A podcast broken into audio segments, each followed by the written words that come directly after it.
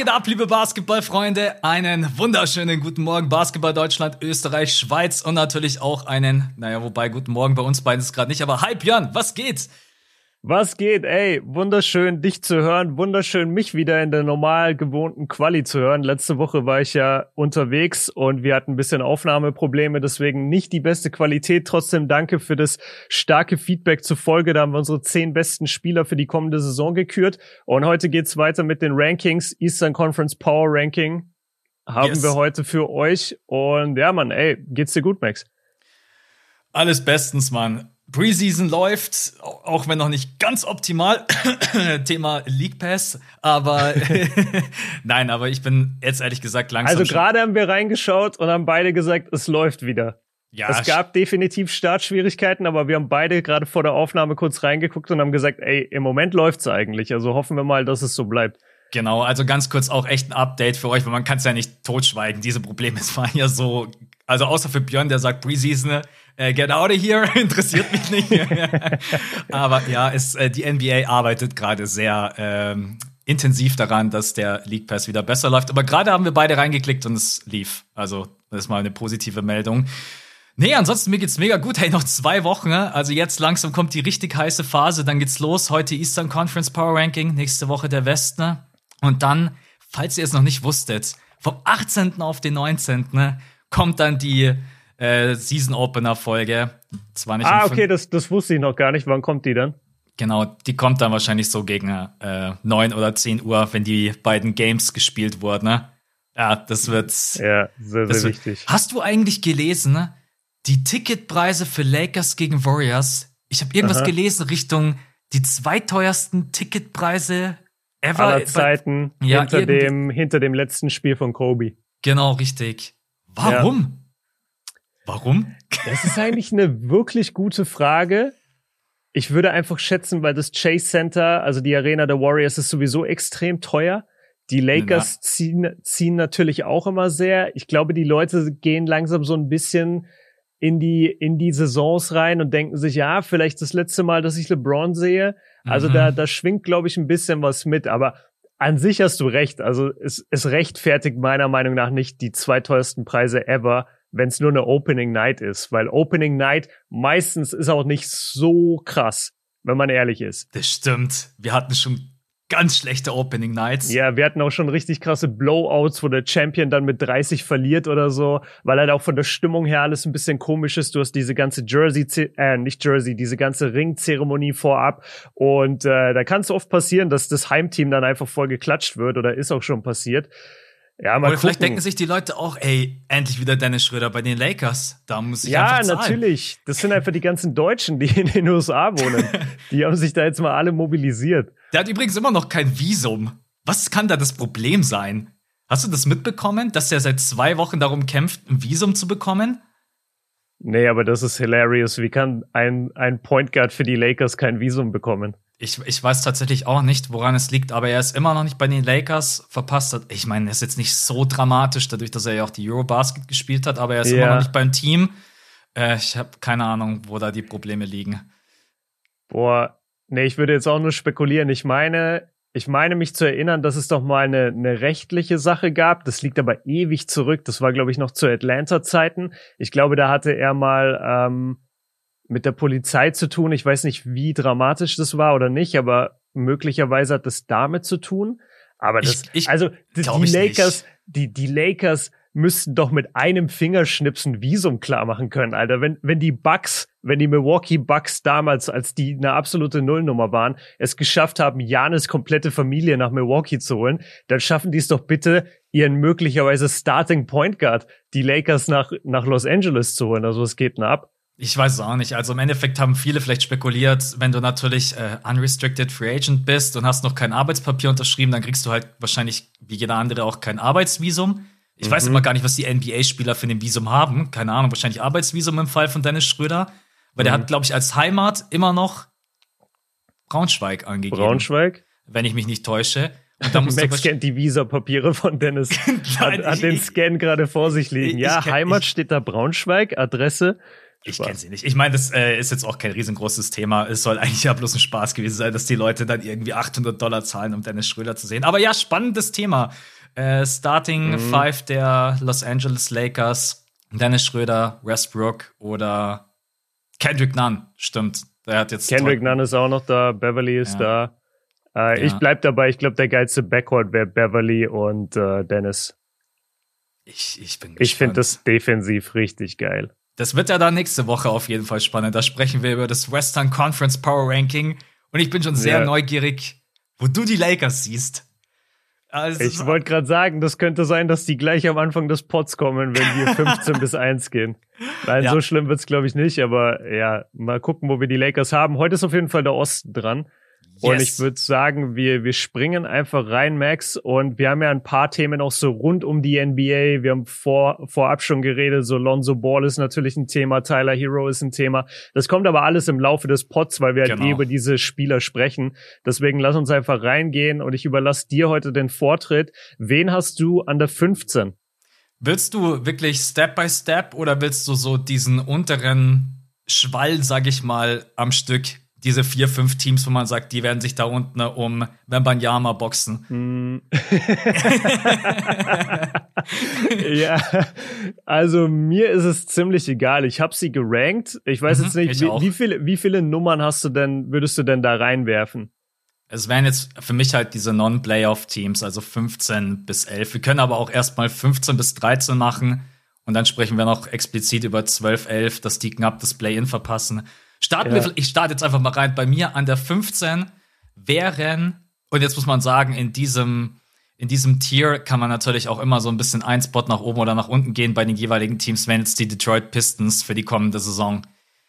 Uh, direkt kontroverse. Ich habe die Pistons deutlich höher. Deutlich? Deutlich okay. höher als das, ja. Und wen hast Aber du an der 15? Ich habe an der 15 die Hornets. Ich oh, bin leider, ich bin leider komplett raus, was die Hornets angeht. Also zum einen ihren Topscorer verloren aus der letzten Saison, dann haben sie nach wie vor überhaupt keine Defense, sie haben keine Size, sie haben Sie haben Lamello, der, der sicherlich Spaß macht, aber der auch noch extrem jung, extrem wild spielt. Jetzt holen sie den Coach zurück, Steve Clifford, den sie schon mal gefeuert hatten. Ähm, der ist ein Coach, der eigentlich sehr auf Struktur achtet. Das ist ja. genau der falsche Coach für LaMelo Ball, der natürlich frei spielen will und seinen Instinkten folgt. Und ich sehe überhaupt nichts, was bei den Hornets irgendwie zusammenpasst. Und ich mochte auch noch nie das Zusammenspiel mit Rogier und LaMelo. Ich finde, die nehmen sich gegenseitig so ein bisschen die Minuten und Würfe weg. Also, Defensiv beide schwach. Das Natürlich. dazu. Ja. Genau, also ich, ich, ich habe als ganzen Punkt quasi keine Defense bei dem Team stehen. Und Hornets ich, Analyse, keine Defense.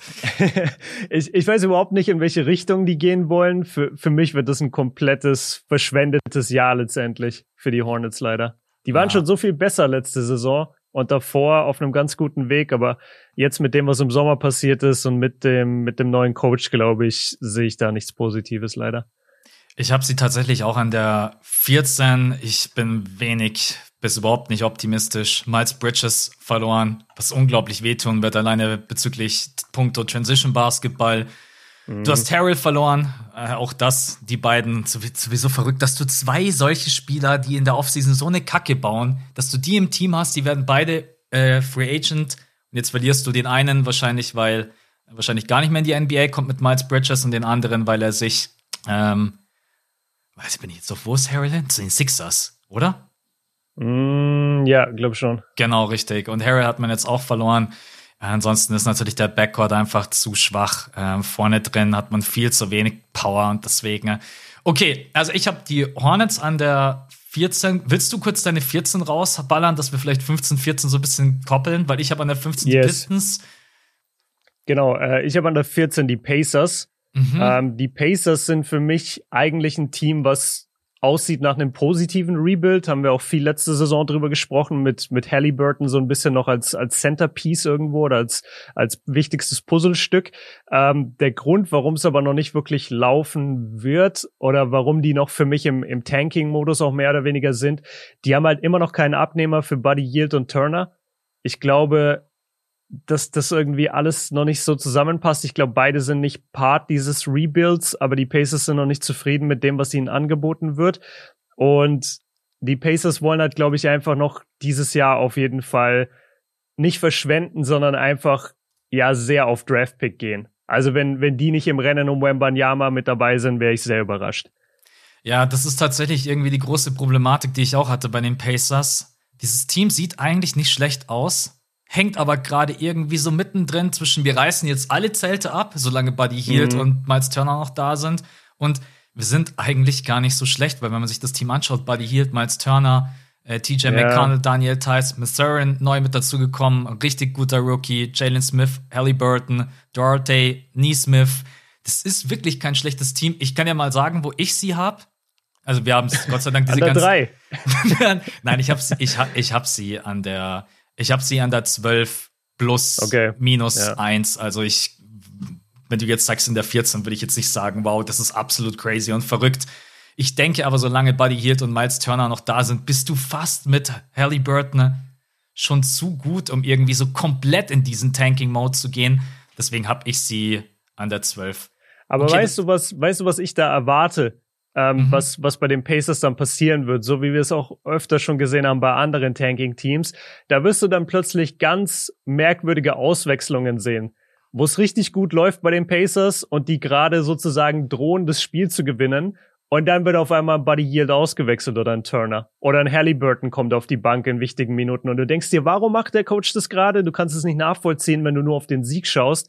Aber das ist halt, und natürlich läuft es unter vorgehaltener Hand, aber das ist dann halt wirklich Tanking. Und ich bin voll bei dir. Vom Spielermaterial an sich her sind die zu gut, um an der 14 zu sein. Aber die stecken halt genau in dieser Schwebe zwischen Rebuild und eigentlich haben wir genug gute Spieler.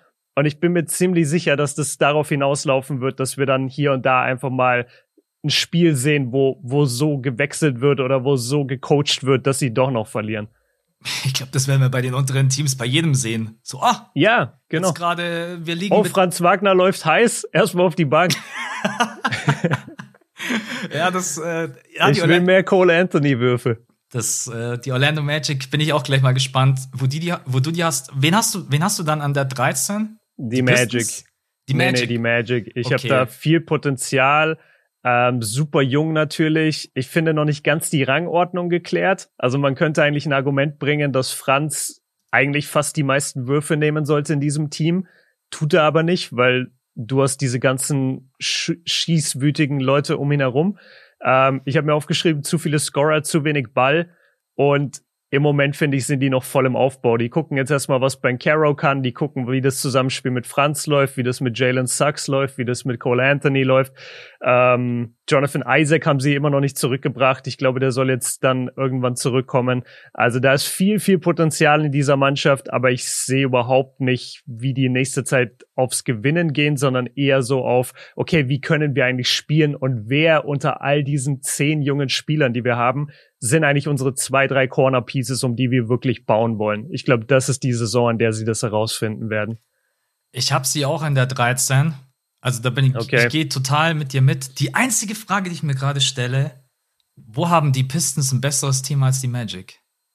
Schau dir mal dieses Team der Magic. Oh, schau, wie er atmet. Ihr müsstet sein Gesicht sehen. Ich kenne ihn so lange. Er denkt also, sich, grad, ah, komm, ich. Nein, ich, ich, ich bereue jetzt noch nicht meinen Pick. Also Ey, so.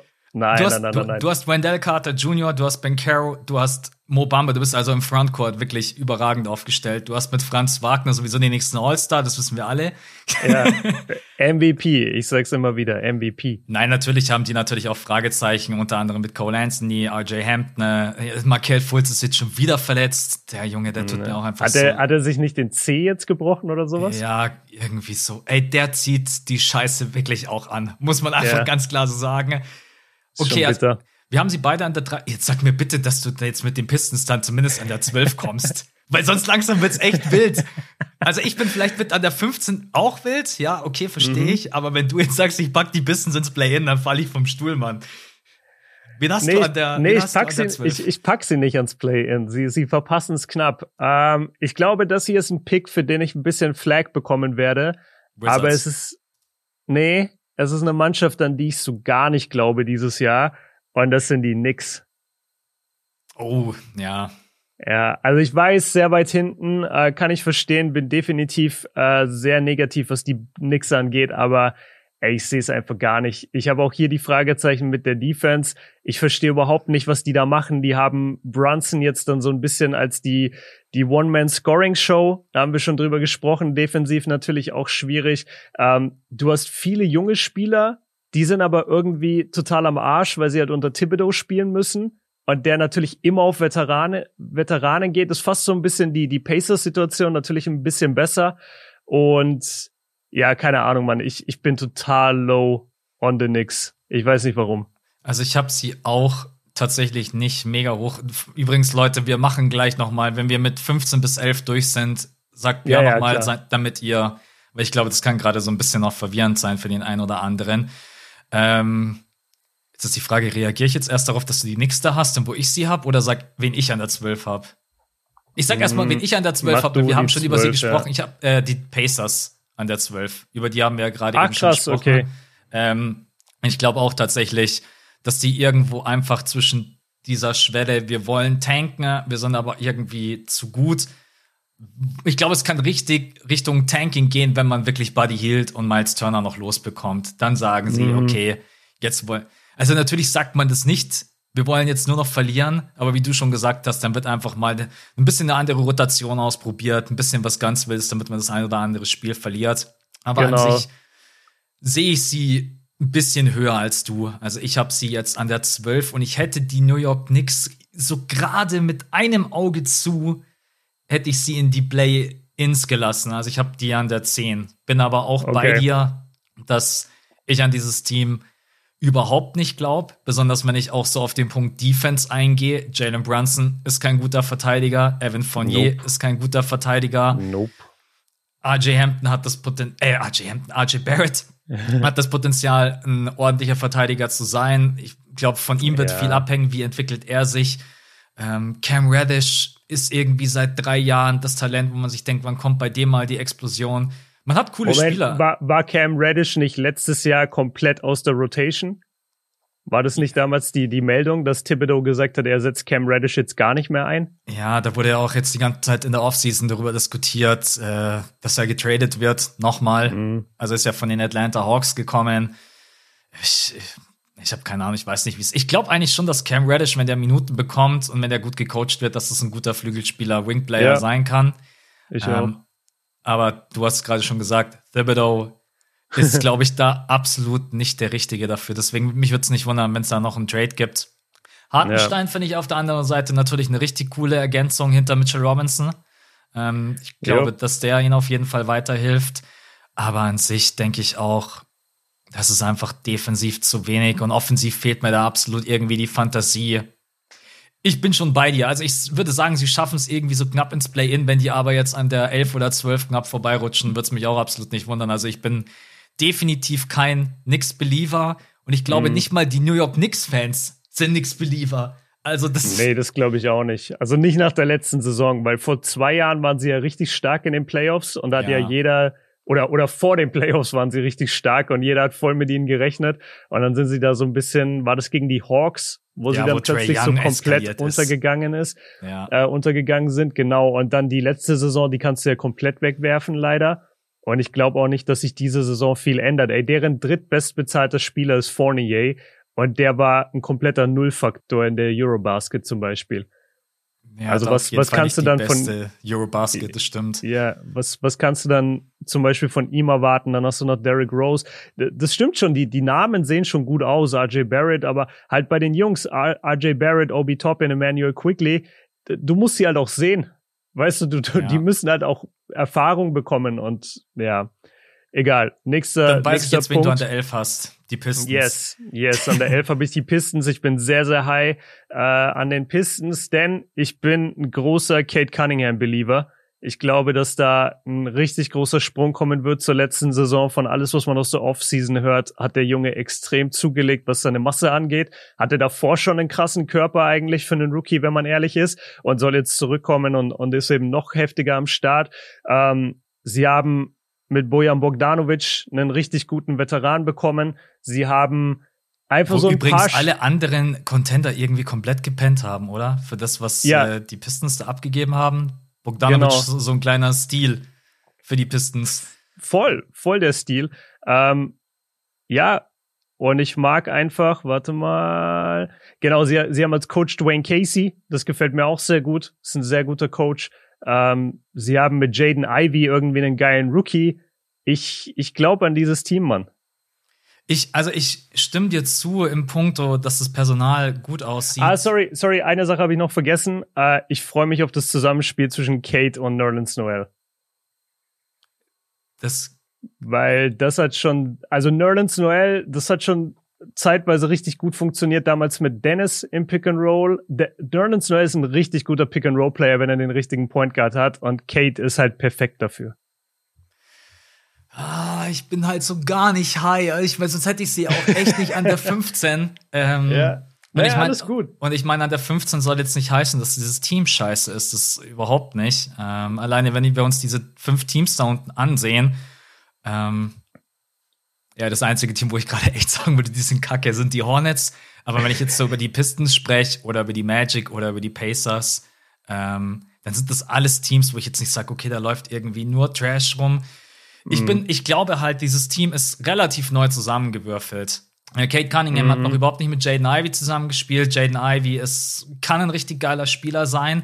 Wie das funktioniert, mal schauen. Bojan Bogdanovic, auf jeden Fall haben wir gerade gesagt, eine richtig gute Ergänzung, denn auch so ein junges Team braucht einfach einen Wett, der einfach mal ein bisschen vorangeht. Und das kann er halt unter anderem.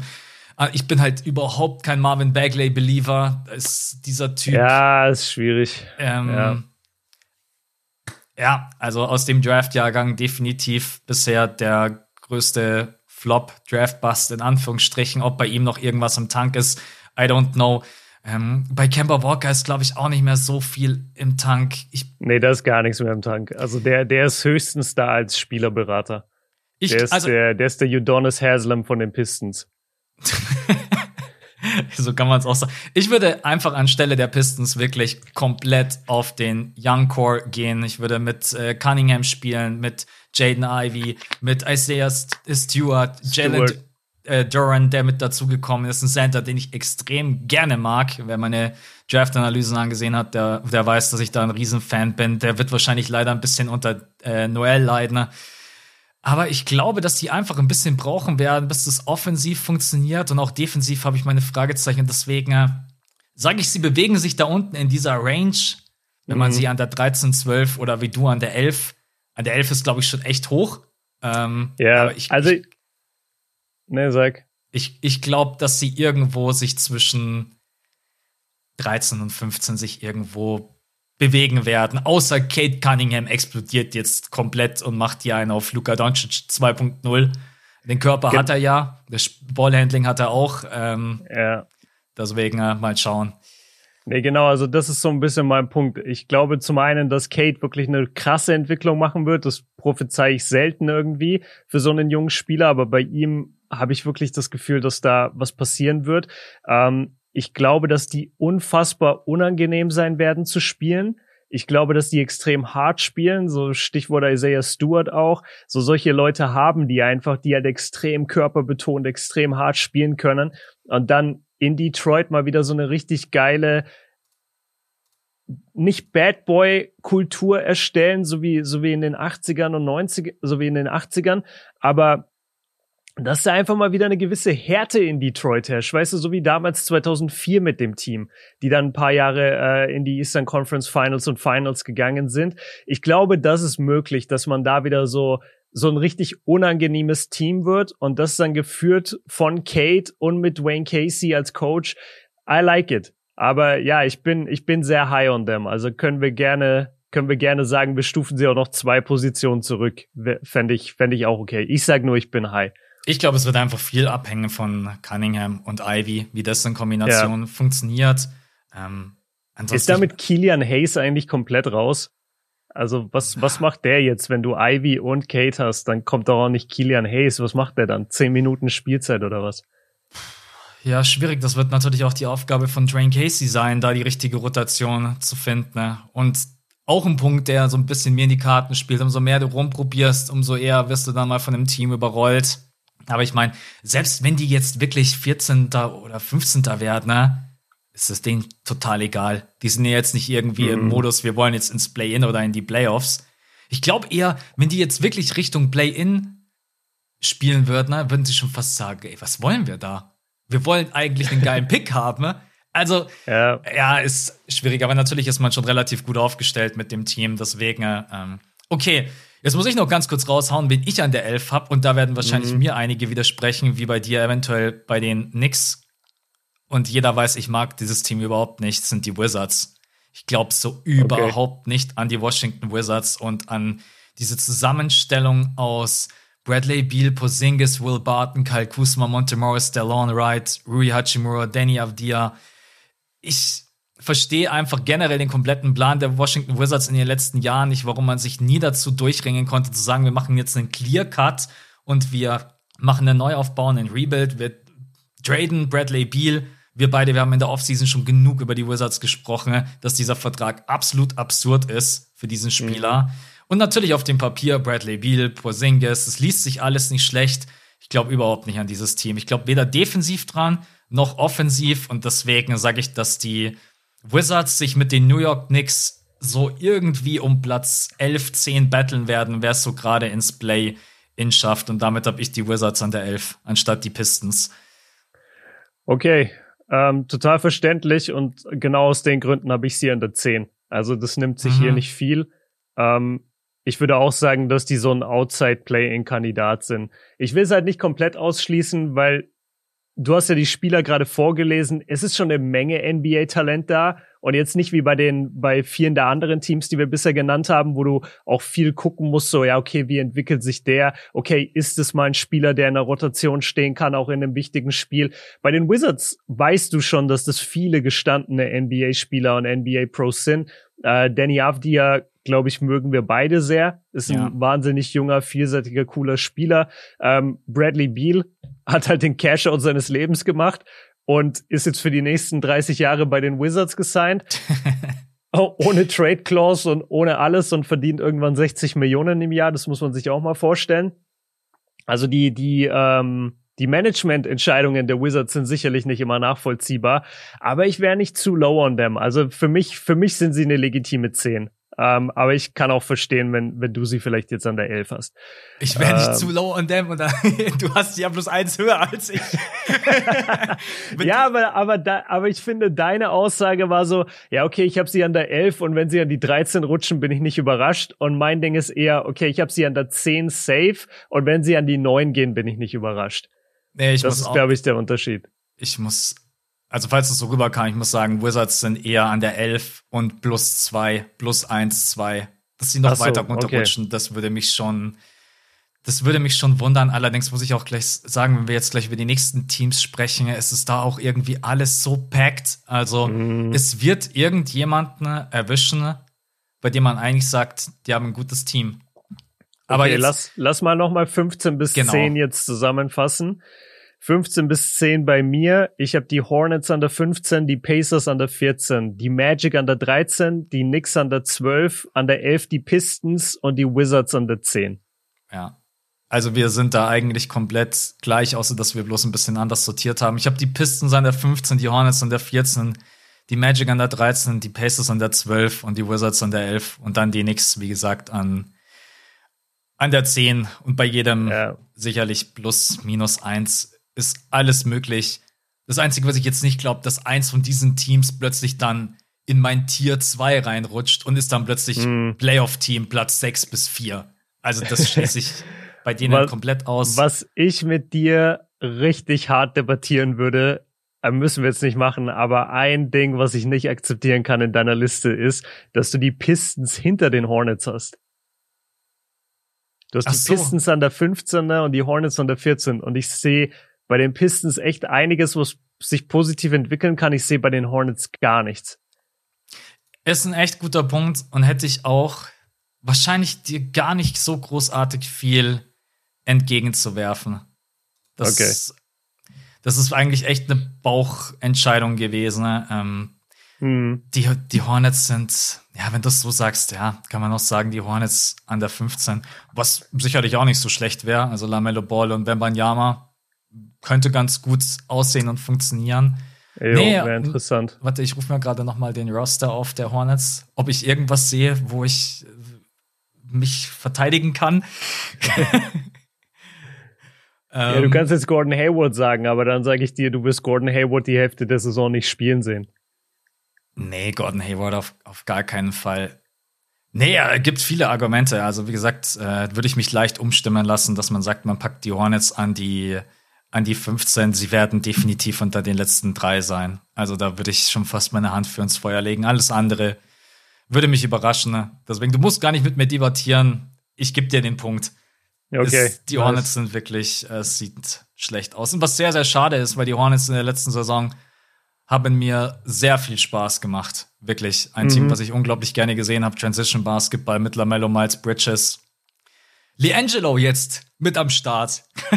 Aber noch nicht safe, ne? Muss man dazu sagen. Ist, ja. glaube ich, erstmal nur wieder für die Preseason unter Vertrag.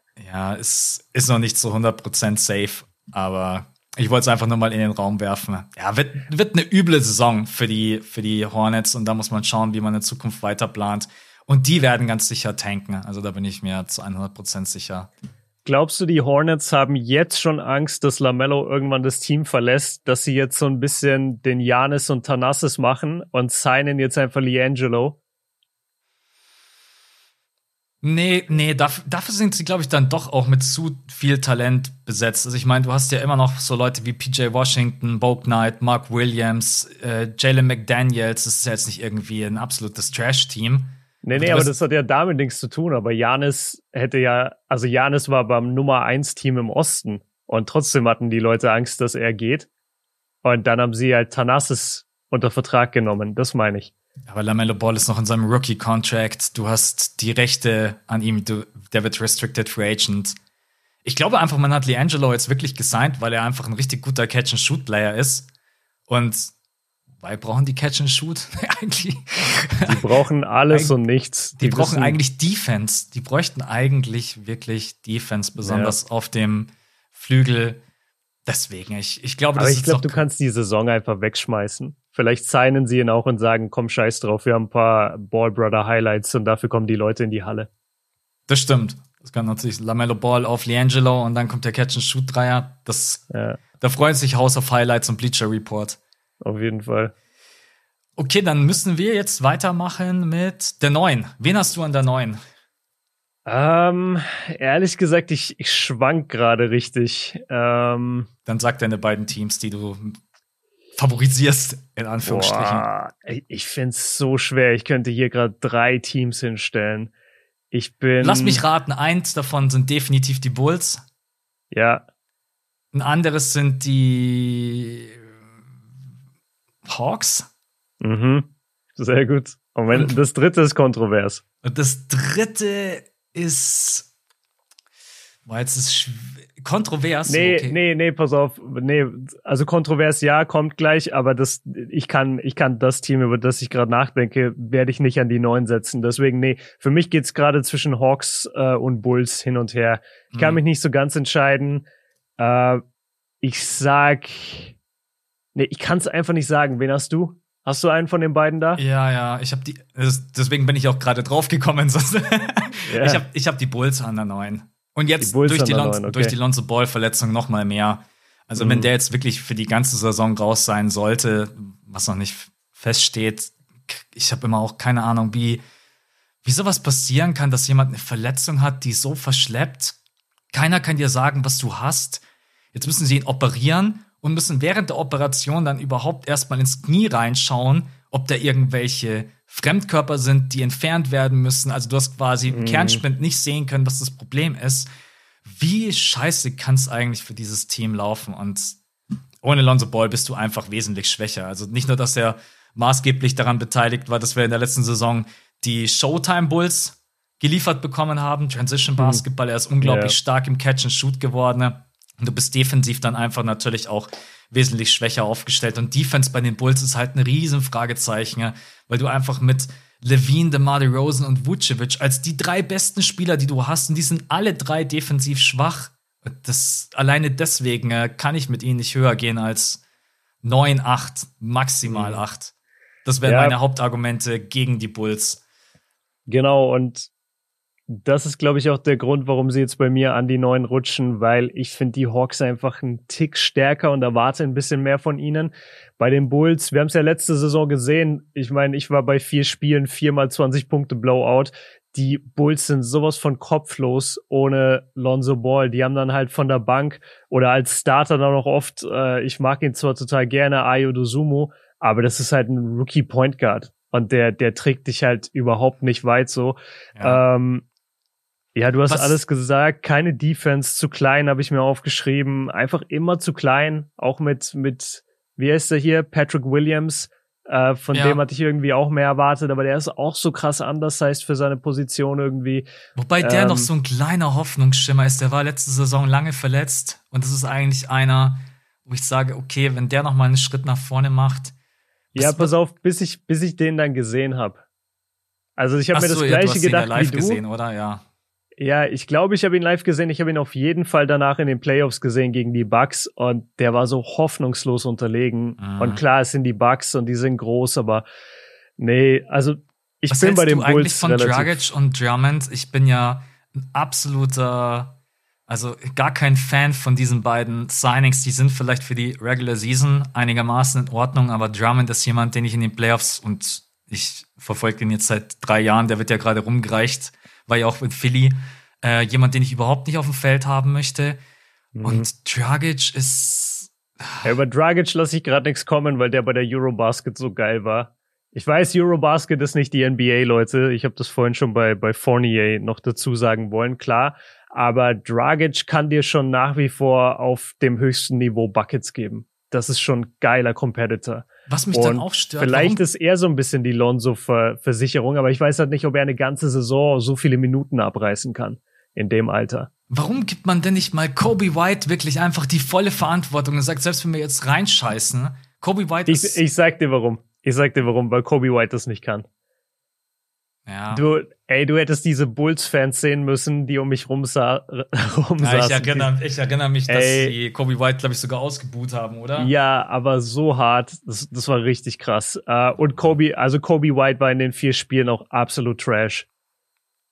Okay, dann. Ich habe nicht genügend äh, Bulls-Spiele mit Kobe White gesehen. Ähm, ich habe ja. mir immer nur gedacht, ich, ich erinnere mich noch an meine Rookie-Analyse, die auch schon ein paar Jahre zurückliegt. Und mhm da war ich eigentlich echt ein großer, großer Fan von ihm. Das ist einfach schade. Ich mochte den auch voll am Anfang. Ja.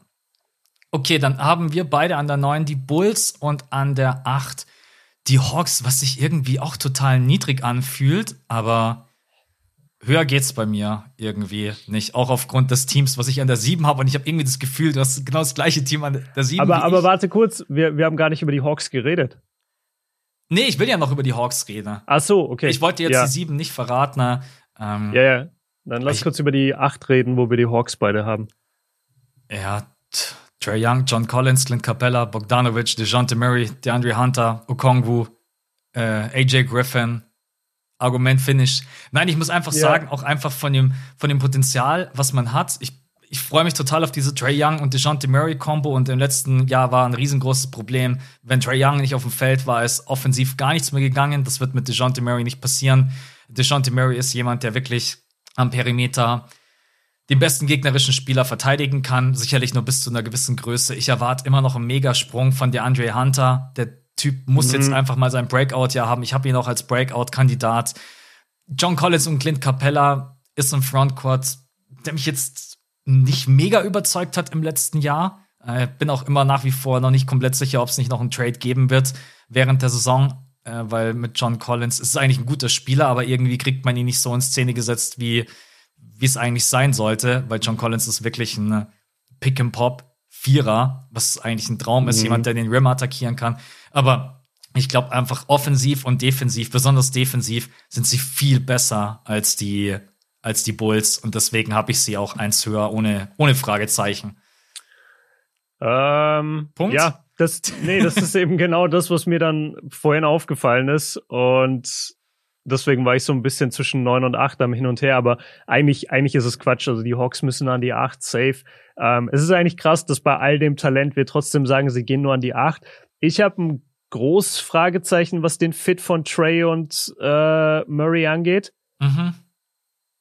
Warte mal, bin ich gerade richtig? Ja klar, DeJounte Murray, genau. Trey Young, DeJounte Murray. Ähm, ich habe ein großes Punkt? Fragezeichen. Weil nur ein Ball? Genau, nur ein Ball.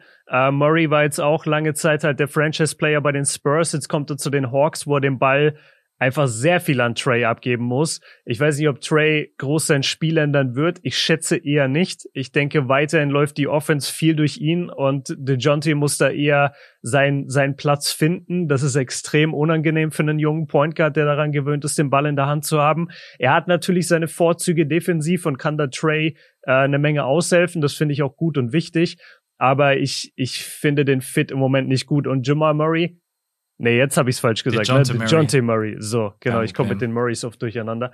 DeJounte Murray, also ich will nicht zu viel darauf geben, aber alles, was man von ihm im Sommer gesehen hat, war so unfassbar unsympathisch und war halt wirklich genau das, was dir zeigt, so, okay, charakterlich weiß ich jetzt nicht, ob der sich gut mit Trey Young verstehen wird also der Sommer von DeJounte Murray war auf jeden Fall kein Bewerbungsschreiben für äh, für Team Chemistry. Für äh, All First Team Chemistry. Jeder mag dich, ja. Ja. Ja, du, du hast recht. Ich, ich glaube, dass es viel davon abhängen wird, wie man die, wie man die Minuten staffelt.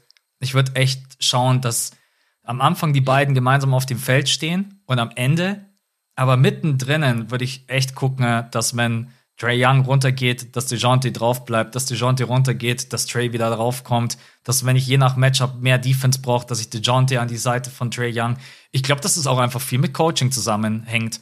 Die beiden ergänzen sich mhm. jetzt nicht perfekt. DeJounte ist jetzt nicht der Sidekick, den du da hinstellst und sagst, ja, deine Usage droppt jetzt runter auf 15. Du wirst ja. schon die gleichen Zahlen auflegen. Das wird nicht passieren. Deswegen, nimm, nimm, nimm zwei, drei Catch-and-Shoot-Dreier und ansonsten verteidigt, weil Trey keinen Bock hat. Mhm. Das ist halt nicht, glaube ich, sein Spot, den er haben will. Das kann die Andre Hunter machen. So, dafür, dafür sind so Spieler wie er gut. Ja. Aber ja, und DeJounte, glaube ich, sieht sich da schon als wichtigeres Piece in so einem Team. Und deswegen, ich bin gespannt. Also ich finde so ein, das ist ja mehr oder weniger schon ein junger Star-Backcourt. Also Mhm. DeJounte werden so viele nicht auf dem Schirm haben, aber der war halt trotzdem einfach der Führungsspieler der Spurs jetzt für die letzten Jahre. Der ist auch schon ein bisschen älter immer, als man denkt. Ich glaube, der ist so 26 mittlerweile schon. Ja, Und, müsste ja Pi mal Daumen. Ja, ne? schau mal ganz kurz rein.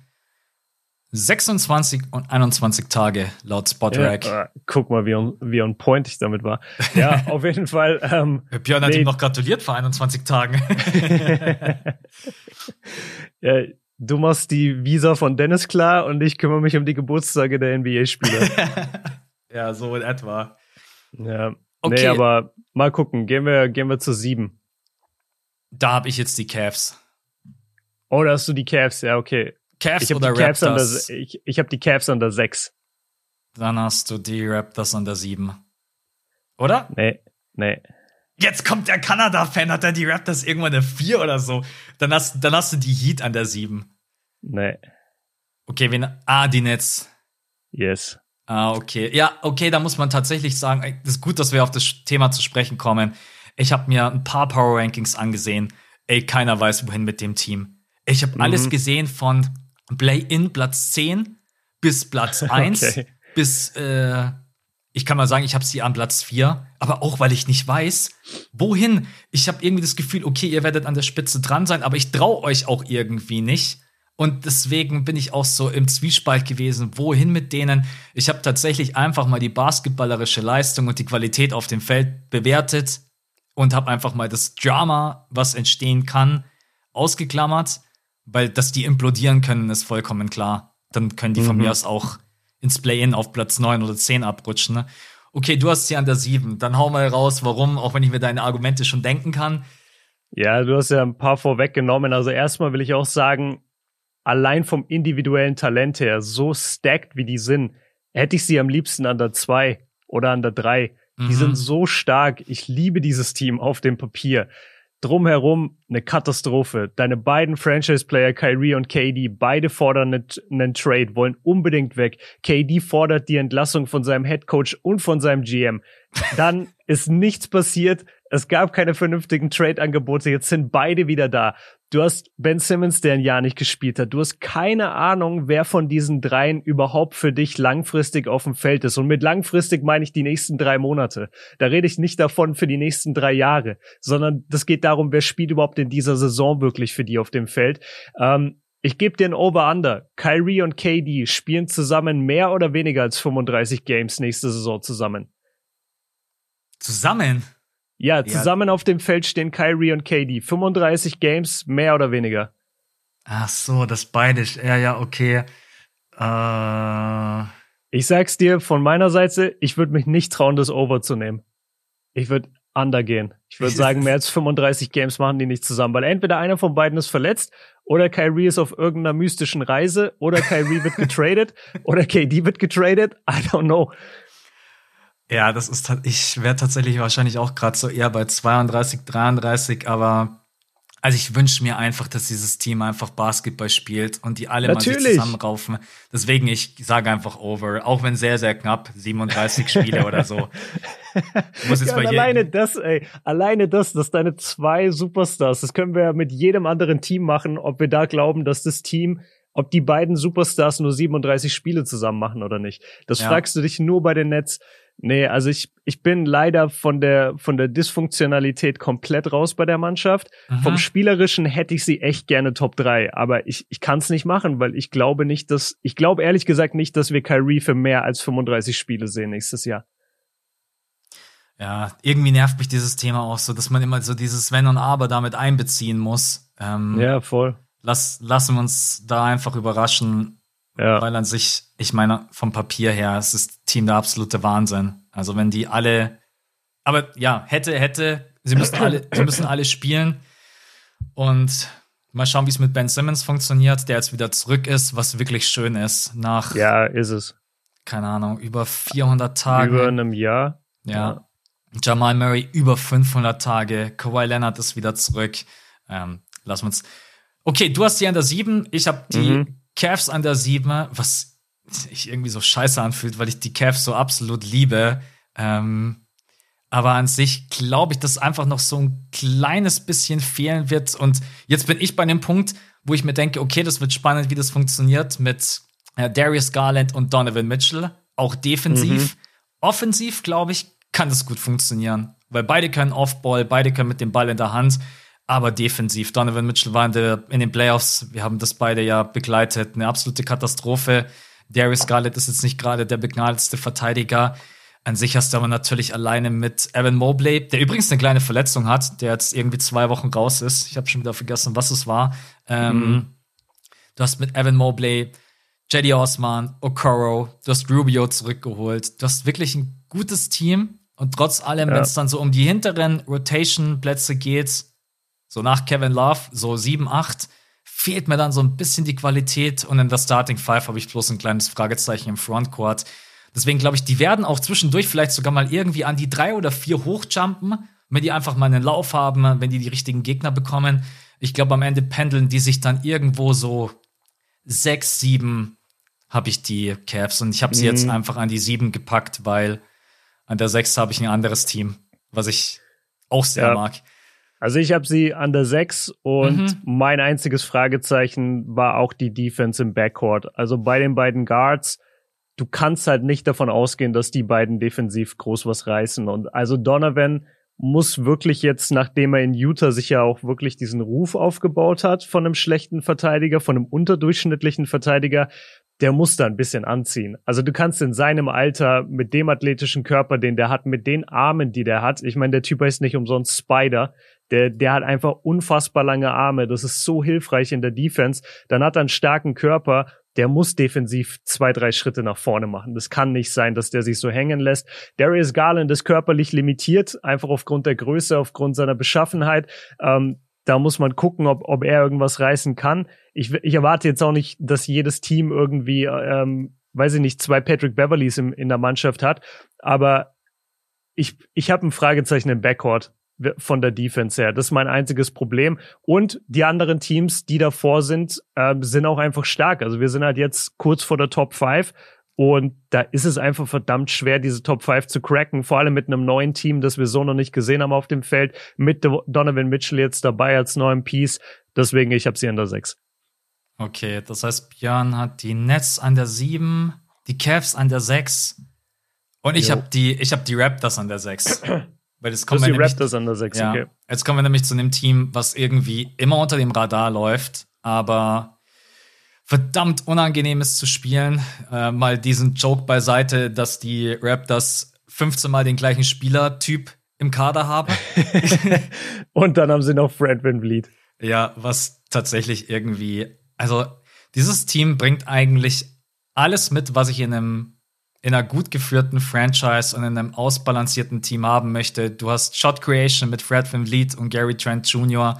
Du hast mit Pascal Siakam jemanden, der es ist immer so schwer, ihn einzuordnen. Eigentlich würde ich immer sagen, Siakam ist so jemand Richtung All-Star. Am Ende fehlt ihm dann aber, glaube ich, auch einfach so ein bisschen die, die Beliebtheit und auch einfach die Konstanz. Du hast OG Ananobi als überragenden Verteidiger. Du hast äh, Gres Bouget, du hast äh, Thaddeus, du hast Scotty Barnes, also man hat wirklich mhm. auch richtig lange große Typen und vor allen Dingen auf dem Flügel eine extrem gute Defense, die andere vermissen lassen in der Eastern Conference. Du hast Otto Porter Jr. mit dazu bekommen als Rotationsspieler, was ich ein super Add-on finde. Du hast mhm. ähm, Hernan Gomez mit dazu bekommen. Jetzt mal ohne Joke, der einfach wirklich ein verdammt guter Spieler ist. Also nicht nur, dass man in der Starting Five gut aussieht bei den Raptors, sowohl offensiv als auch defensiv, sondern auch diese Plätze 6, 7, 8, 9 da kommt immer ein Spieler rein, wo ich mir denke, okay, da muss ich mir jetzt keine Gedanken machen, dass er nicht weiß, was der Job ist. Und deswegen mhm. habe ich mhm. die Raptors an der 6 und tatsächlich, wenn sie irgendjemand höher hat, würde ich ihn nicht haten dafür. Ja, also ich habe sie an der 5. Mhm. Dementsprechend nicht weit entfernt.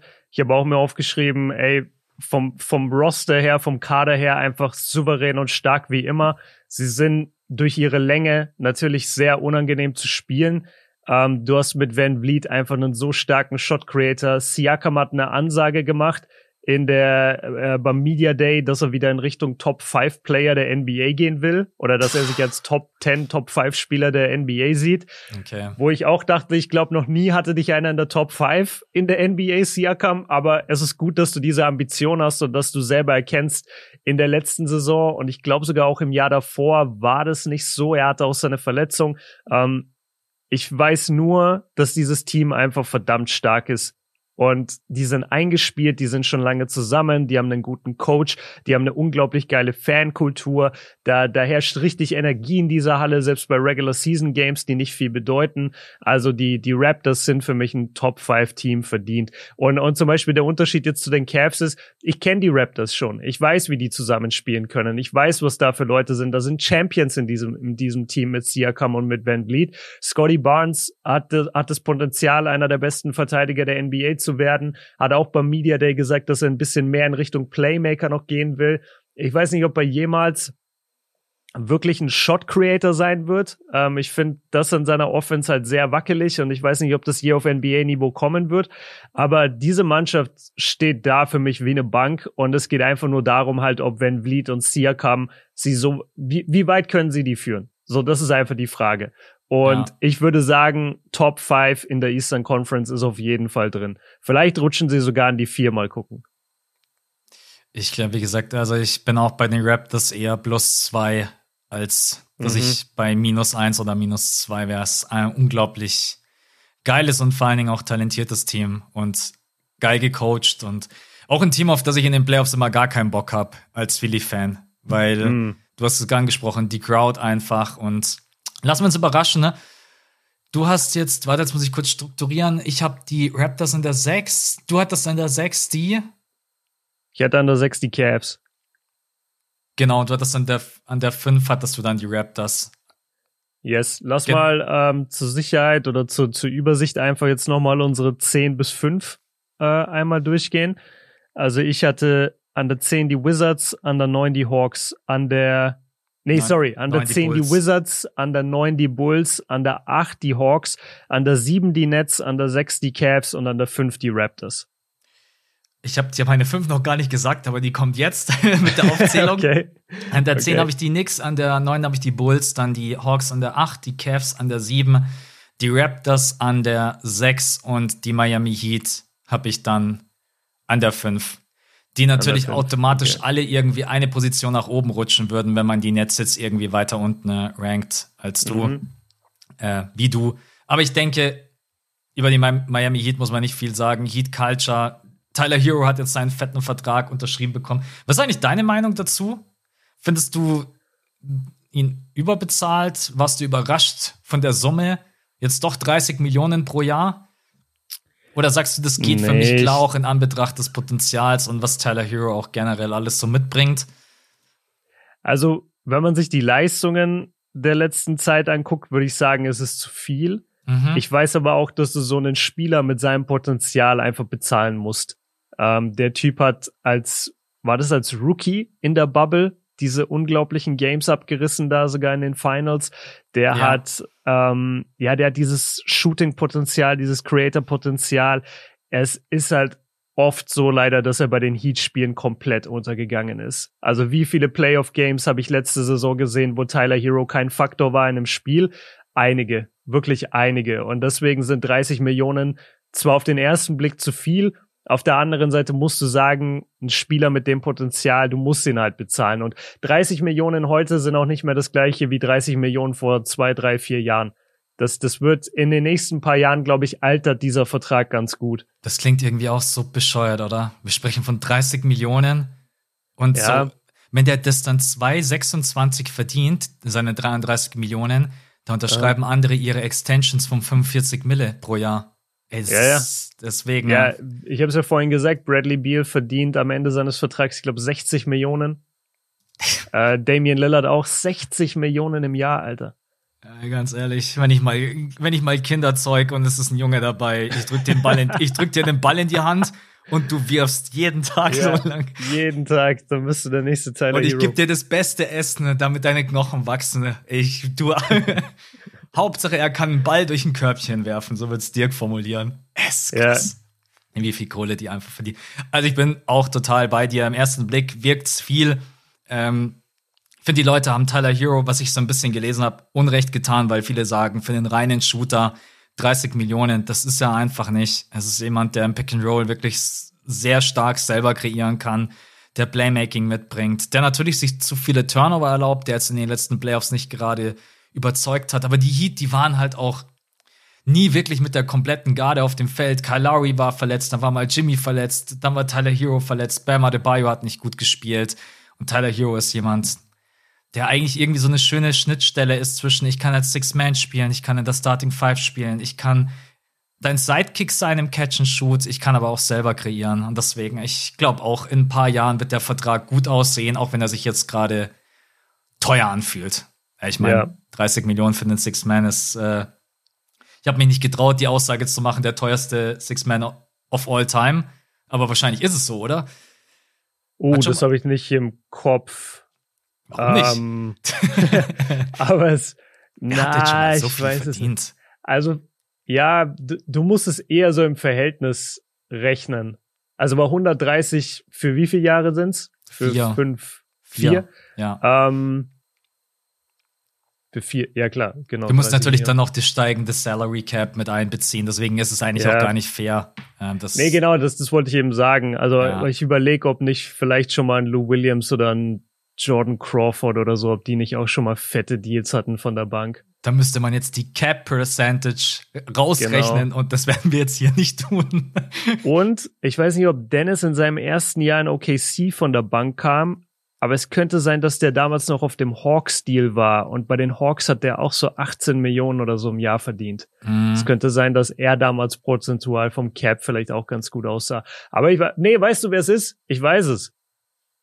Eric das ist ganz, ist ganz einfach. Nein, ist ganz einfach. Letzte Saison eine Playoff-Serie, Steph Curry. Ah. Der, der teuerste Six-Man aller Zeiten. Ja, stimmt. Ja, wild, wilde Geschichte. Das ist ja. auch so gut, ja. Noch, noch ein, zwei Sachen zu den Heat. Ähm, du hast PJ Tucker verloren, was mhm. natürlich problematisch ist. Du hast Lowry und Butler noch mal ein Jahr älter. Lowry halt extrem verletzungsanfällig, leider muss man sagen. Ähm, die Defense, darum mache ich mir überhaupt keine Sorgen um die Heat Culture und so weiter. Das wird alles stehen. Das Problem, was wir auch letztes Jahr immer wieder gesehen haben in den Playoffs, wo kommt das Scoring her? Es ist so schwierig, gerade wenn Jimmy Butler eine Off-Night hat, gerade wenn er von einem guten, langen Verteidiger ähm, verteidigt wird, dann hat Jimmy relativ wenig Optionen. Wir haben letztes Jahr von Bam Adebayo komplett Ausfälle gesehen, was die Offense angeht. Also in der Regular Season musst du dir eigentlich nie Sorgen machen um so Teams wie die Raptors oder die, oder die Heat, weil du weißt einfach, die spielen so guten, strukturierten, organisierten Basketball, der alleine vom Personal her und von dem Knowledge auf dem Feld einfach funktioniert und deswegen gehen die immer so Top 5, Top 4. Aber in den Playoffs mache ich mir um beide Teams Sorgen und bei den Heat sogar noch einen Tick mehr. Weil letzte Saison, sie sind weit gekommen. Sie waren ein Jimmy Dreier davon entfernt, in die Finals zu gehen. Das wissen wir alle. Aber Gott war das hässlicher Basketball manchmal. Und die hatten auch echt einiges an Glück, dass sie manche Spiele gewonnen haben. Ich würde auch in der Saison tatsächlich mal lieber ein oder zwei Niederlagen mehr fressen und lass Bam Adebayo mal mehr selbst kreieren. Mhm, du musst ja. Bam da einfach hinkriegen, dass der nicht andauernd aus dem Pick and Roll heraus mit Jimmy Butler oder Tyler Hero warten muss, bis er bedient wird. Das muss einfach wieder.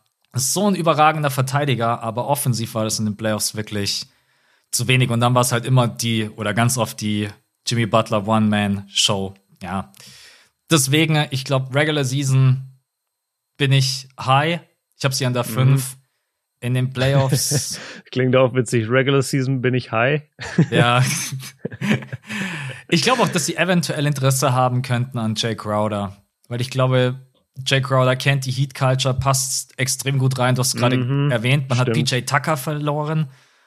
Und oh, das wäre ein guter, guter Pick, ja. Aber wie kriegst du den? Was musst du dafür hergeben? Ja, ich würde versuchen, irgendwie Duncan Robinson loszuwerden. Du kannst Duncan Robinson in den Playoffs eigentlich gegen kaum irgendein Matchup bringen. Mhm. Den kannst du. Und dafür ist er einfach zu teuer. Als jemanden, den ich mal so wie Bertans technisch einfach mal reinwerfe und schauen, ob er irgendwie Flammen fängt. Da habe ich lieber. Wow, aber warte mal, verdient Bertans nicht so ultra viel Geld? Ja, deswegen habe ich ja ist beide der Vertrag Ach so. Ja, die sind ja beide ich, relativ. Ich, weil Bertans verdient, glaube ich, auch irgendwie.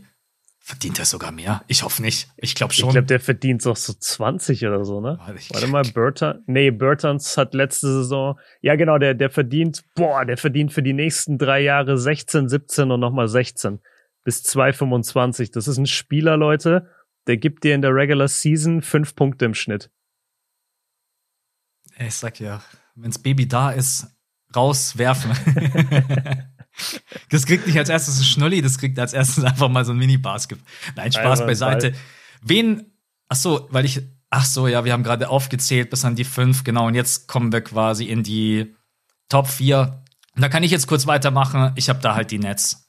Aber über die haben okay. wir ja schon gesprochen. Deswegen ja. muss ich da jetzt nicht nochmal explizit drauf eingehen. Aber ich habe die Nets jetzt einfach mal an der vier. Sagst, sie verpassen ganz knapp die Top drei. Ich traue ihnen aber auch einfach konstant nicht zu, dass sie da oben irgendwie ein, reinrutschen könnten, ne? weil die Punkte hast du aufgezählt. Ja. Wie viel spielen die zusammen, die ganzen Probleme? Wen hast du an der vier? Ich habe die Heat. Okay. Also dann nehmen wir uns äh, dann nicht viel.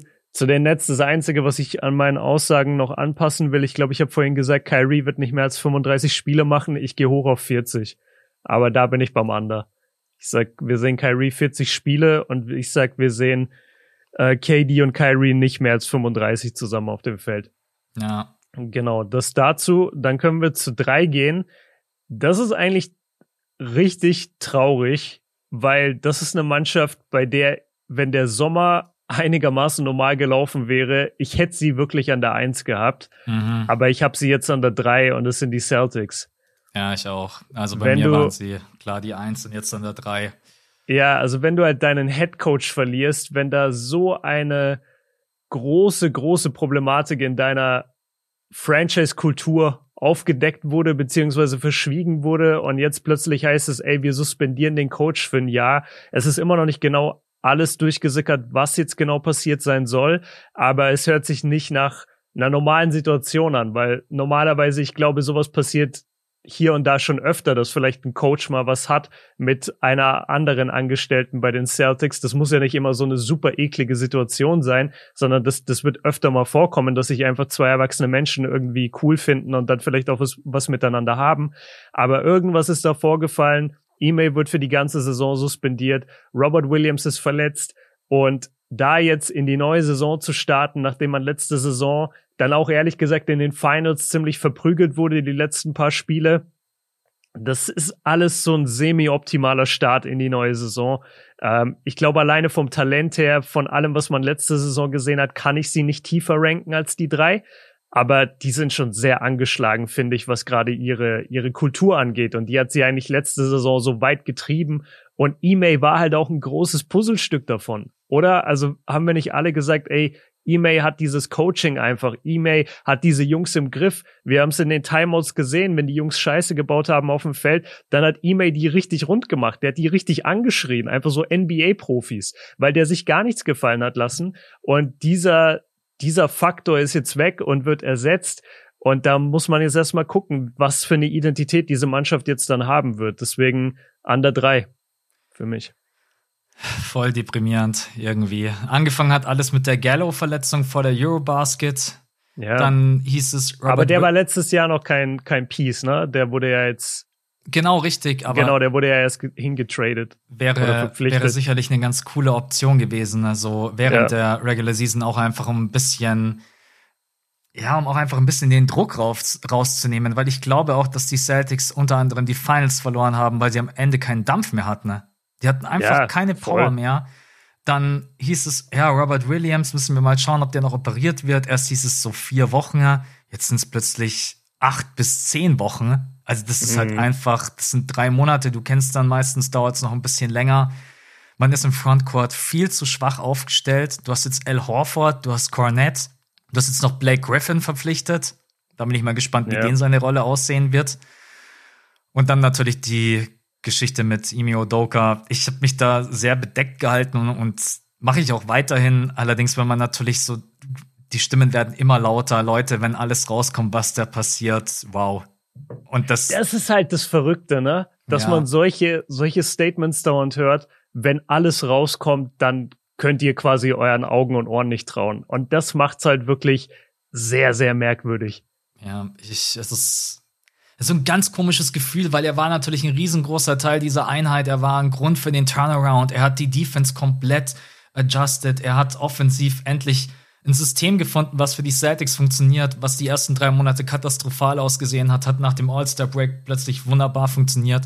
Er hat in die Finals gecoacht und jetzt verlierst du deinen Head Coach. Ja, es ist. Mhm voll Debris. Die Celtics-Fans yeah. und auch ich unter anderem und du ja auch. Wir waren alle eigentlich optimistisch. Ich habe gesagt, an die Eins und ich auch in den Playoffs hatte ich gesagt, Conference Finals muss das Minimumziel wieder sein. Mm. Und jetzt gerade bin ich, ich meine, ich will jetzt auch nicht alles schlecht reden. Ich meine, die, die auf dem Feld Basketball spielen, sind immer noch Jason Tatum, Jalen Brown, man hat Brockton mit dazu bekommen. Du hast immer noch geile Spieler wie Smart, äh, Grant Williams, aber Horford, Derek White, genau. alle noch da. Der ganze was Kern ich, aus der letzten Saison.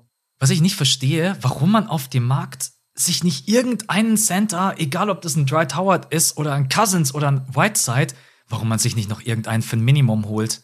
Jeder sagt, das ist eine mm. Schwachstelle bei ihnen. Dwight Howard postet hier schon irgendwelche Videos vom Ergometer, wo er aussieht, ripped wie, äh, vielleicht macht er sich auch ready für die äh, WWE.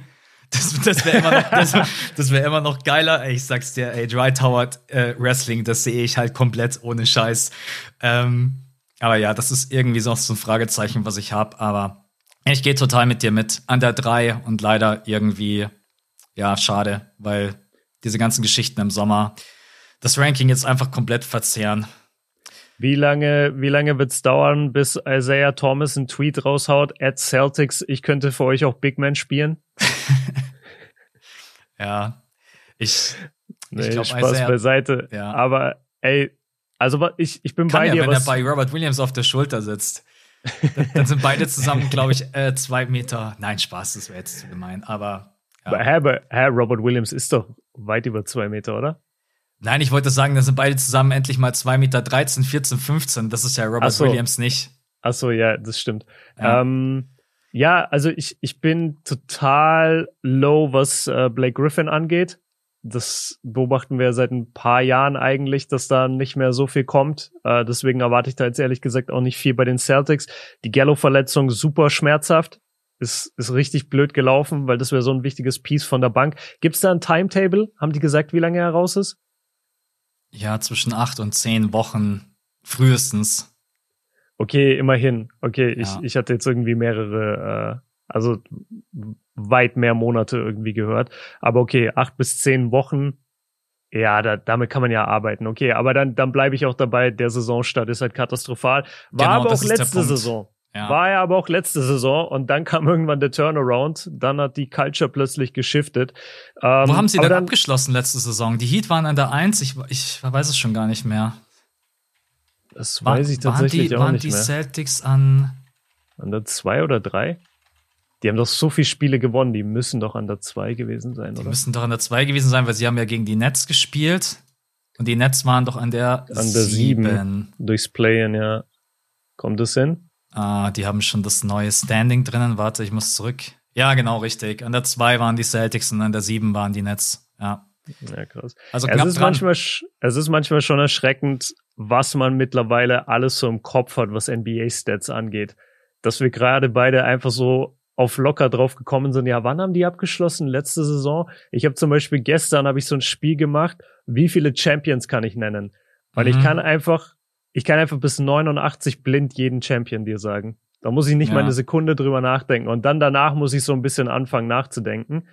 Und, und solche Geschichten einfach. Das ist irgendwie krank. Ja, weil man sich natürlich umso öfter man sich damit beschäftigt oder umso öfter man das Ganze auch liest, ähm, dann bleibt es halt irgendwann im Kopf hängen.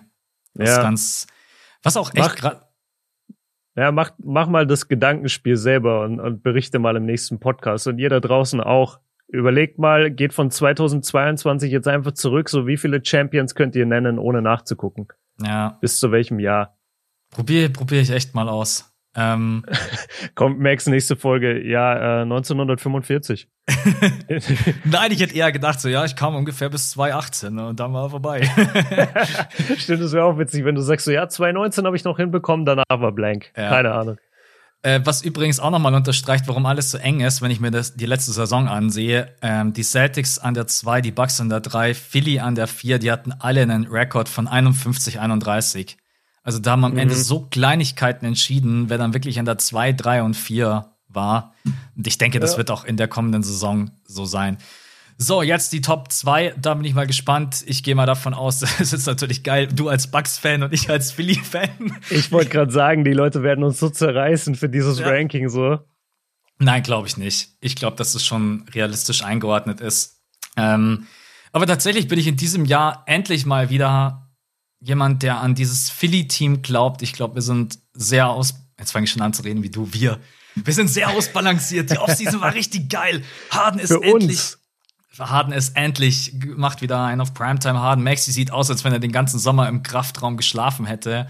Ähm, nee, also ich mach's kurz. Ich, das ist am Ende wahrscheinlich irgendwie zwei, drei Siege auseinander, aber ich glaube, die besten Teams im Osten in der nächsten Saison werden die Bucks sein und die, Cel äh, die Sixers. Und ich habe mich halt dazu entschlossen, dass ich sage, die Sixers sind für mich in der nächsten Saison so ein kleiner Favorit, dass man die meisten Spiele gewinnt, weil man unglaublich gut aufgestellt ist. Wenn es aber am Ende die Bucks sind, kann ich auch nichts dagegen sagen. Wen hast du an der Eins? Wahrscheinlich Milwaukee, oder? Ich habe die Bucks an der Eins ähm, und das ist auch vollkommen gerechtfertigt im Vergleich zu deinem Sixers-Pick, der nur Hirngespinste sind. Nein, Spaß. Die Sixers sind, die Sixers sind richtig stark. Nächste Saison, ich nehme das mal vorweg. Ich weiß gar nicht, ob wir noch sowas wie ein äh, Award Prediction Podcast machen werden oder sowas. Hm. Aber ich, ich habe einen richtig hohen, hohen Pick äh, in Embiid.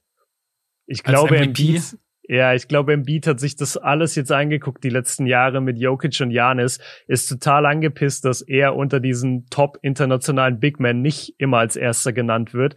Der hat es endlich geschafft, jetzt gesund zu bleiben. Er bringt alles mit. Er kann, er kann jetzt noch ein, zwei Jahre in seiner absoluten Prime spielen. Und der muss jetzt einfach abreißen. Das ist jetzt seine, seine MVP-Season. Ich weiß, viele reden über Doncic und da sehe ich auch eine große Chance. Aber Embiid hat wirklich alles gerade für sich da. Der hat mit Harden jemand, der ihm perfekt zuspielt. Ähm, Harden ist endlich wieder fit slash gesund. Also Ja. Das ist auch immer komisch irgendwie, wenn jemand wie Harden, der halt ähm, seine 40 Millionen Dollar im Jahr verdient, dir dann bei der PK sagt, ja, dieses Jahr bin ich endlich mal wieder fit oder in, in Shape, hat er gesagt. Und das ist halt so, ja, okay, Bro, warum bist du nicht immer in Shape? Könntest du nicht für die 40 Millionen, die du verdienst, vielleicht in Shape sein, wenn es dein Job ist? Aber jetzt ist das halt und ich glaube, dass das richtig gut funktionieren kann. Äh, das ganze Simmons-Drama liegt endlich hinter den Sixers. Sie haben diesen jetzt nicht das Simmons das war, sondern dieses Problem, diesen, diesen, diesen Klotz einfach am, am Bein. Äh, diese ganze Situation ist nicht mehr da. Das befreit unglaublich. Ähm, wir beide sind sehr, sehr high on Maxi, was, was seine Zukunft angeht. Und ja, mir, mir gefallen die Sixers gut. Und wie gesagt, ich glaube, wenn ein Big Man eine MVP-Saison würdige, eine MVP-würdige Saison spielt, dann bist du so oder so schon unter den Top-Teams. Und dann hast du noch einen Harden dazu und den Rest des Teams. Das einzige Fragezeichen, was ich habe, ist Doc Rivers, weil ich kein großer Rivers-Fan bin, wie glaube ich die wenigsten da draußen auch. Also der, der ist vom Coaching halt schwierig. Ähm, aber ja, ich, ich habe die Sixers wirklich hoch und ich habe eine Menge, Menge, ähm, wie sagt man, Erwartungen an sie und hoffe, dass sie sie erfüllen können, weil das sind eigentlich geile Spieler und ich würde die gerne einfach mal wieder gewinnen sehen. Das war der schönste Monolog, den ich je von dir gehört habe. Hey, gerne, Mann. Red ruhig weiter, es ist kein Problem. Äh, nee, aber jetzt geht jetzt geht's um die Bugs, jetzt kannst du dann weggehen. Also ich kann das alles unterstreichen. Ich glaube, man hat einfach einen sehr, sehr schönen Mix aus erfahrenen Spielern. Ähm, Embiid kann sicherlich wieder eine MVP-Saison spielen. Die größte Angst, die ich immer habe, ist natürlich, dass irgendwie wieder eine blöde Verletzung äh, dazu kommt. Sollte das nicht passieren, dann wird er sich höchstwahrscheinlich auch wieder mit Janis um die Krone boxen. Ne? Ähm, und da, das ist auch das große Fragezeichen, was ich bei Doncic habe. Schafft er es hoch genug im Westen, ne? dass man sagen kann, mm, okay, yeah. er ist da mit dabei in diesem Pool. Und deswegen ja. werde ich auch aktuell bei Embiid und Jan ist da auf jeden Fall auch wieder mit dabei, dass die beiden da ganz vorne im MVP-Rennen mitmischen werden. Ansonsten, man hatte einfach wirklich eine verdammt gute Offseason. Man ist jetzt noch mal flexibler aufgestellt. Maxi wird noch mal einen Schritt nach vorne machen. Und wenn Harden jetzt natürlich dann auch wirklich mal fit sein sollte, was Schönes, keine Ahnung. Es gibt halt so Verletzungen, die schleppst du anscheinend irgendwie zwei Jahre mit. Hamstring. Das fühlt sich an, als wenn das schon gefühlt 100 Jahre her wäre. Da damals ja. gegen die, gegen die Bucks. Ja, genau, gegen oder? Die Bucks, das erste Play. Genau, das erste richtig. Play in Game One. Ja. Boah. Man hat Harry mit dazu bekommen. Du hast Daniel House, also du bist wirklich auch von der Tiefe her jetzt nochmal gut aufgestellt. Und deswegen, mich würde alles andere wundern als Top 3. Das wäre eine komplette Enttäuschung. Auf der anderen Seite hast du natürlich eine fette Konkurrenz mit den Milwaukee Bucks. Du hast hier genauso drei Starspieler mit Drew Holiday, mit Janis. Und du bekommst endlich Middleton wieder zurück, der in den mhm. Playoffs halt an allen Ecken und Enden gefehlt hat. Einfach ein Shot Creator, der mal selber einen Wurf kreieren kann, der aber auch defensiv dagegenhalten kann. Also Middleton ist ja nicht nur offensiv ein Spieler, sondern auch defensiv jemanden, den du in so einer Playoff-Serie gegen die Celtics brauchst. Und deswegen werden die, glaube ich, offensiv wieder wesentlich besser dastehen als in den letzten Wochen der Offseason. Äh, ich mag generell den Frontcourt mit Bobby Portis. Ich würde mir vielleicht noch wünschen, dass habe ich da nicht sogar, ach, das habe ich sogar letztens gesagt auf meiner Insta-Story was hältst du eigentlich von Ibaka? Ich habe irgendwie das Gefühl, man mhm. braucht hinter Bobby noch irgendwie eine Alternative in gewissen Matchups, dass es nicht immer Brook Lopez ist, weil Brook Lopez defensiv eigentlich gegen manche nicht spielbar ist. Aber ich glaube, mhm. Ibaka könnte es sein. Wie, wie, siehst du das im Frontcourt? Das ist so ein bisschen ein kleines Fragezeichen, was ich habe. Ähm, ich verstehe, naja, ich verstehe deine Frage nicht ganz. Also, weil, weil wenn wir Portis nicht spielen, dann haben wir ja immer Lopez und Janis, die wir stellen können.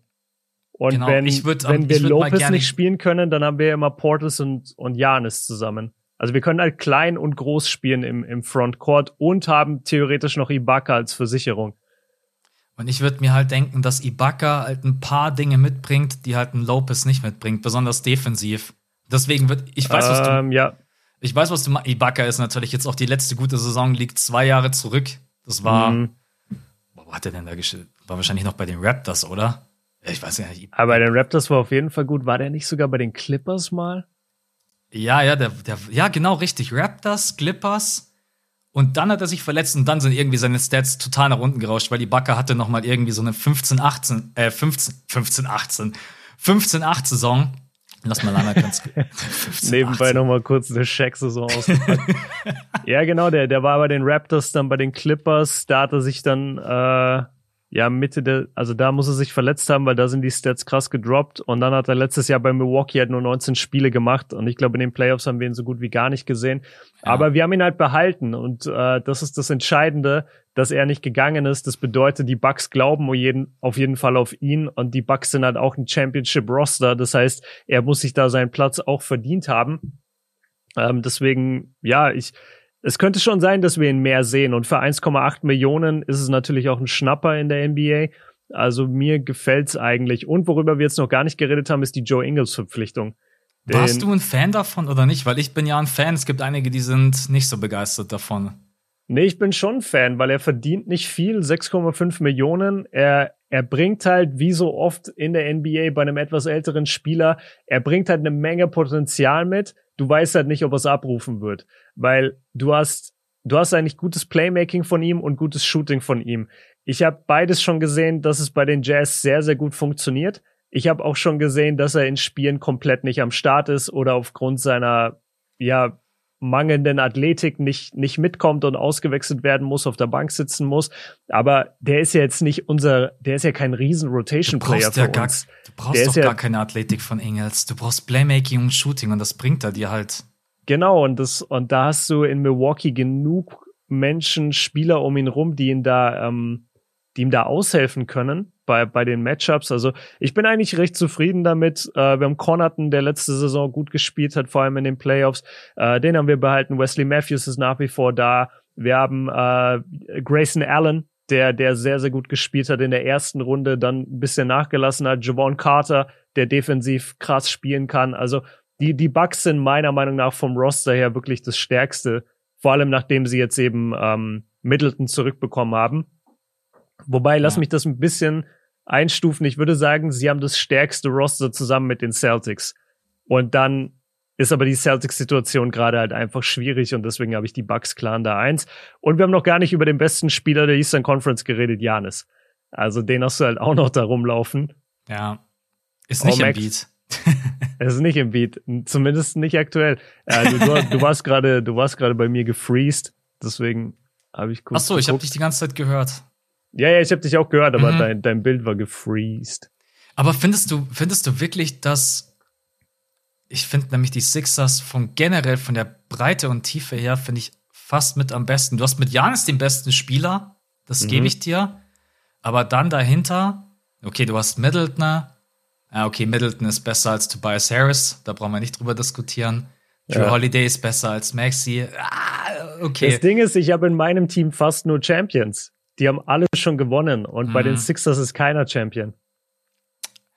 Der das, ganze Monolog von vorhin hast du gerade kaputt gemacht. nee, also nee, aber das, das bedeutet viel. Das hast du ja zum Beispiel gesehen letztes Jahr bei den Celtics, die dann zwar Runde um Runde sich weitergekämpft haben und dann halt das erste Mal in den Finals standen gegen die Warriors und dann wahrscheinlich auch gemerkt haben, wie wir auch gesagt haben, fuck, jetzt haben wir einfach keine Luft mehr. Mhm. Halt, das ist so krass, so Runde für Runde sich durchzukämpfen. Und ich meine, wie weit war Embiid? War Embiid mal im Conference-Finale wahrscheinlich. Ja, das ist der größte Waren die Erfolg. Sixers überhaupt schon im Conference-Finale? Der, der, größte Erfolg war gegen die Raptors, als man in Game 7 dann verloren hat, Buzzerbeater. Okay, aber das war zweite Runde. Ja, keine Ahnung, habe ich verdrängt. nee, aber das war zweite Runde, weil Conference-Finale war dann gegen die Bucks und dann genau, haben die Bucks richtig. verloren. Ja, ja. ja. Also das heißt, Embiid war noch nie in der dritten Runde, geschweige denn in den Finals und so Harden bitter. auch nicht. Ja, es ist ja, zumindest jetzt mit Philly war er, mit den Rockets war er schon in den Conference Finals. In, in den Conference Finals ja, aber auch nie im Finale. Ja. Es ist krass, wenn du mal echt überlegst, was das für gute Spieler sind. Und jetzt sagst du, sie waren mhm. noch nicht mal in den Conference Finals. Ja. Ich, ich will nichts Falsches sagen. Nicht, dass Embiid, waren die vielleicht gegen die, gegen die Hawks irgendwie mal in den Conference Finals? Ich, ich check mal kurz, weil ich will jetzt nichts Falsches Björn zählt gerade einfach alle Serien auf, die mir als Philly-Fan, die ich einfach alle nicht hören will. Ganz ehrlich. Ja, sorry, dass ihr nur Serien spielt, die dann verloren werden und die ihr nicht hören wollt. Also warte, ich guck mal. Conference Final. Lost Eastern Conference Semis, Semis, erste Runde Semis, Semis und davor fünf Jahre, sechs Jahre keine Playoffs. Nee, ihr wart nicht in den Conference Finals. Ja.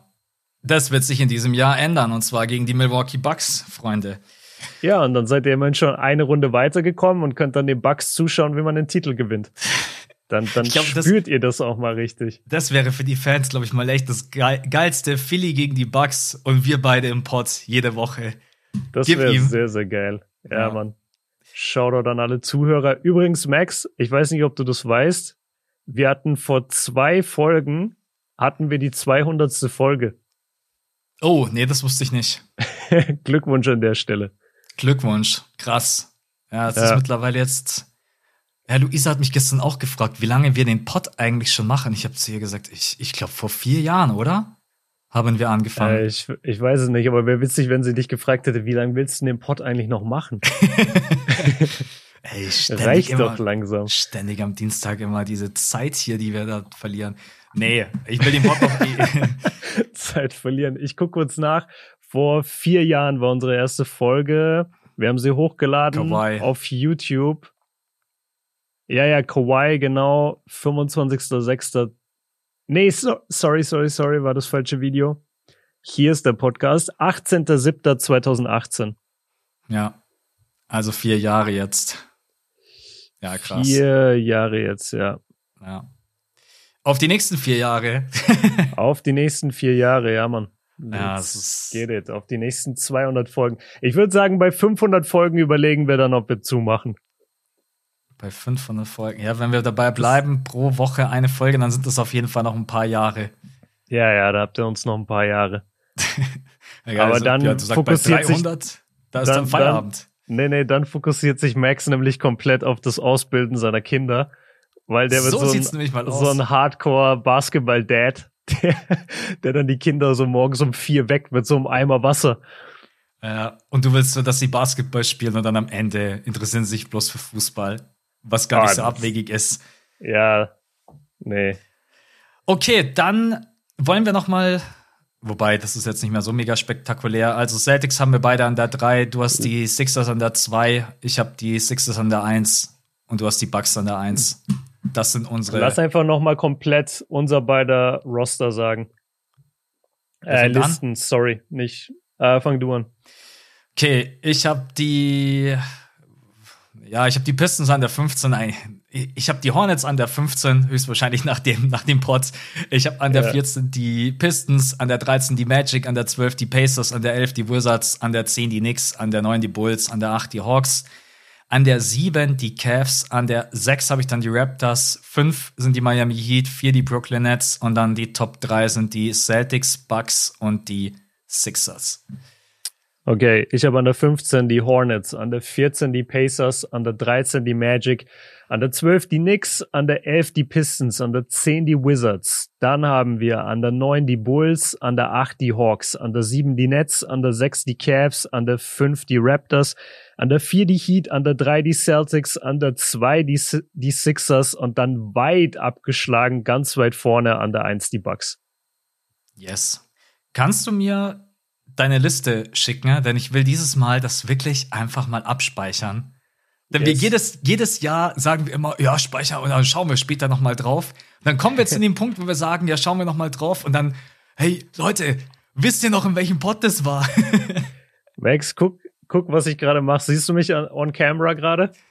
Warte, ich habe dich so ganz kleine. Ah ja. Siehst du das? Ja. Ich habe hier die Liste aus der letzten Folge, unser beider Listen von unseren Top 10 Spielern habe ich in meinem Geldbeutel, damit ah, ich die nice. immer dabei habe, weil ich genau weiß, dass das aufkommen wird. Und dann kann ich dir nämlich immer sagen, was unsere Liste war. Ähm, und dann mache ich auch eine analoge Liste jetzt für Eastern und Western Conference Power Ranking. Dann kann uns das nämlich nicht passieren, dass wir das nicht wissen. Genau. Weil vielleicht können wir zwischendurch das auch mal updaten, ne? irgendwie nach drei Monaten, ne? können ein bisschen draufschauen. Ich glaube, dass das ganz, ja. ganz entspannt ist. Okay, Leute, nächste Woche dann der Westner. Und der wird natürlich kaum weniger interessant mit den Lakers, den Clippers, die Grizzlies, die Warriors, die Mavs, die Suns und so weiter und so fort. Also da bin ich besonders Lakers bin ich jetzt schon so gespannt. Und ich habe wie immer keine mhm. Ahnung, wo Björn die hat. Ähm, das wird auf jeden Fall, das wird auf jeden Fall auch nice. Genauso wie sieht's aus ganz unten, wer Wembanyama. Wir tun immer so, als wenn der Draft stattfindet, es kommt der erste Pick, Wembanyama, und danach macht jeder den Fernseher aus und es kommen keine anderen Spieler mehr. Ja, aber, es werden, so. aber es werden natürlich auch im Westen sicherlich das ein oder andere Team mit dabei sein, was sich denkt, ah, die Saison, ich glaube, da tanken wir Aber jetzt. wir, wir können auch mal insgesamt irgendwann noch mal einen Pod machen über Wembanyama, wie wir ihn gerade Ja, sehen.